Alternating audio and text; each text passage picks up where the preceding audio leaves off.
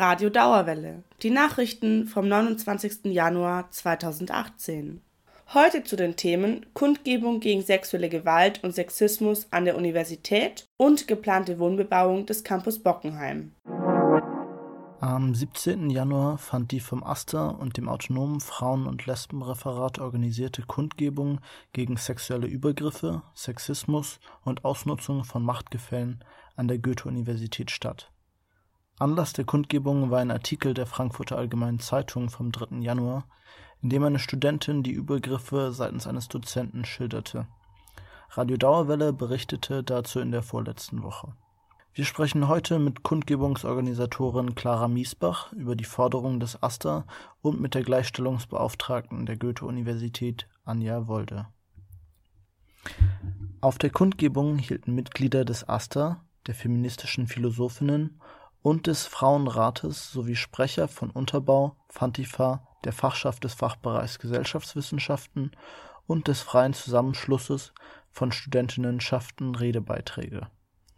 Rund 300 Studierende nahmen teil. Clara Miesbach vom AStA fordert eine Verbesserung der Beratungsstruktur und bessere Hilfe für Opfer von sexualisierter Gewalt.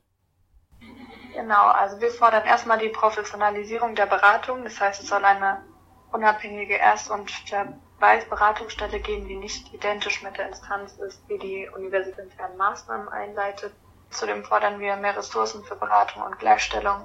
Das heißt, dass mehr Beratungsstellen geschaffen werden sollen und außerdem sollen die Frauenrätinnen für ihre Arbeit finanziell entschädigt werden und es soll unabhängige und selbstorganisierte Beratungsstellen mit Unterstützung der Universitätsleitung geben. Außerdem finden wir es wichtig, dass die Mittel für Weiterbildung und Schulung erhöht werden.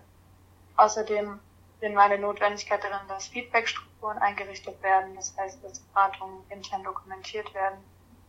Und ähm, außerdem fordern wir noch mehr Transparenz und Zugänglichkeit für Beratungen, das heißt, dass ähm, der Beratungswegweiser der Goethe-Uni über die Erstsemestertaschen in den öffentlichen Zeitschriftenständern sowie über die Frauenregeln verbreitet werden soll. Das Präsidium betonte in einer darauffolgenden Stellungnahme, die Kritik des AStA sehr ernst zu nehmen. Es erkenne an, dass sich die bereits an der Goethe-Universität bestehenden Angebote für Opfer sexueller Übergriffe weiter verbessern und besser darstellen lassen. Die Gleichstellungsbeauftragte, der für Diversität zuständige Vizepräsident sowie die Vizepräsidentin für Studium und Lehre bieten daher an, gemeinsam mit dem AStA in Gespräche über konkrete Verbesserungsmöglichkeiten einzutreten. Anja Wolde ist Gleichstellungsbeauftragte der Goethe-Universität. Zur Kundgebung des AStA sagt sie, Natürlich bin ich einerseits betroffen durch die Vorwürfe, das ist klar. Ne? Aber wenn ich versuche, das mal jetzt von meiner Person loszulösen, äh, finde ich das eigentlich sehr gut, was gerade passiert, weil das genau das ist, was es auch braucht zu dem Thema. Ja? Äh, wir hatten jetzt in der, in, bei den dezentralen Gleichstellungsbeauftragten im letzten halben Jahr hatten wir auch schon überlegt, eine Plakatkampagne zu machen, eine Postkartenkampagne, weil wir wissen, Öffentlichkeit ist ganz wichtig. Also eine Transparenz zu, zu, zu haben und zu zeigen, hier passiert das an der Universität, es gibt sexualisierte Diskriminierung, es gibt solche Übergriffe und ihr habt aber auch die Möglichkeit, wohin zu gehen und euch zur Wehr zu setzen. Äh, das ist erstmal ganz, ganz wichtig, ja. Und in dem Kontext sehe ich auch die Demonstration. Also so viel, wie wir jetzt zu dem Thema diskutieren, äh, haben wir eben schon lange nicht diskutiert. Und das finde ich was Gutes und was Tolles. Also in dem Sinne sehe ich das sehr konstruktiv und äh, habe auch die Demonstration so empfunden, dass es ein großes Bewusstsein gab bei denen, die gesprochen haben, dass es eben ein Thema ist, das jetzt über diesen Einzelfall hinaus geht zu bearbeiten, wirklich in der nächsten Zeit. Und auch die Forderungen des Asters lese ich ja genauso, dass es eben darum geht, diese Beratungsstrukturen wirklich zu verbessern in den nächsten Jahren oder Wochen, Monaten, Jahren. Ähm, manches dauert ja auch etwas länger wahrscheinlich, aber und das finde ich gut. Also da ähm, bin ich dabei. Die Forderung des AStA nach einer unabhängigen Erstberatungsstelle ohne institutionelle Bindung fällt im Gleichstellungsbüro auf fruchtbarem Boden. Äh, wir hatten schon eine längere Zeit mal eine Überlegung, wie kann man vielleicht nochmal eine externe Beratung ähm, mit dazu nehmen. Mhm. Jetzt haben wir das auch nochmal nach den Forderungen des Asters ein bisschen länger in der Gruppe diskutiert.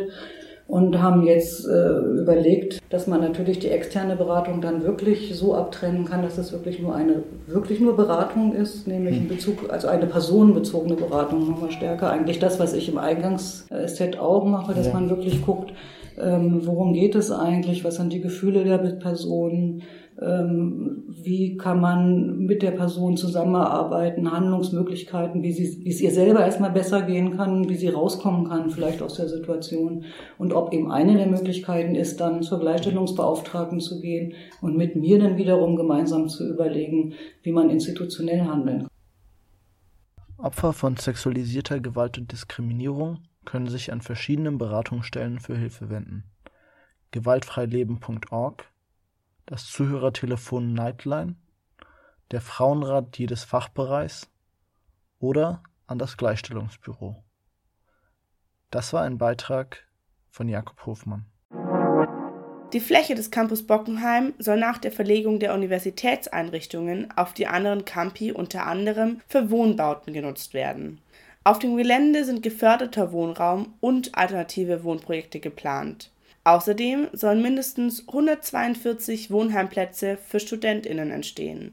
Insgesamt machen diese günstigen Wohnflächen 15 Prozent des gesamten geplanten Wohnraums aus. Im Philosophikum wurden bereits Wohnungen für Studierende geschaffen bei 50 Prozent dieser Apartments könnte der Bauherr für eine Schaffung von vergünstigtem Wohnraum verpflichtet werden. Unklar ist noch, ob die Hochschule für Musik und Darstellende Kunst auf dem heutigen Standort des Juridikums errichtet wird. Mehr Beiträge vom Campusradio gibt es auf dauerwelle.de. Die Nachrichtenredaktion ist zu erreichen unter der Mailadresse nachrichten@radiodauerwelle.de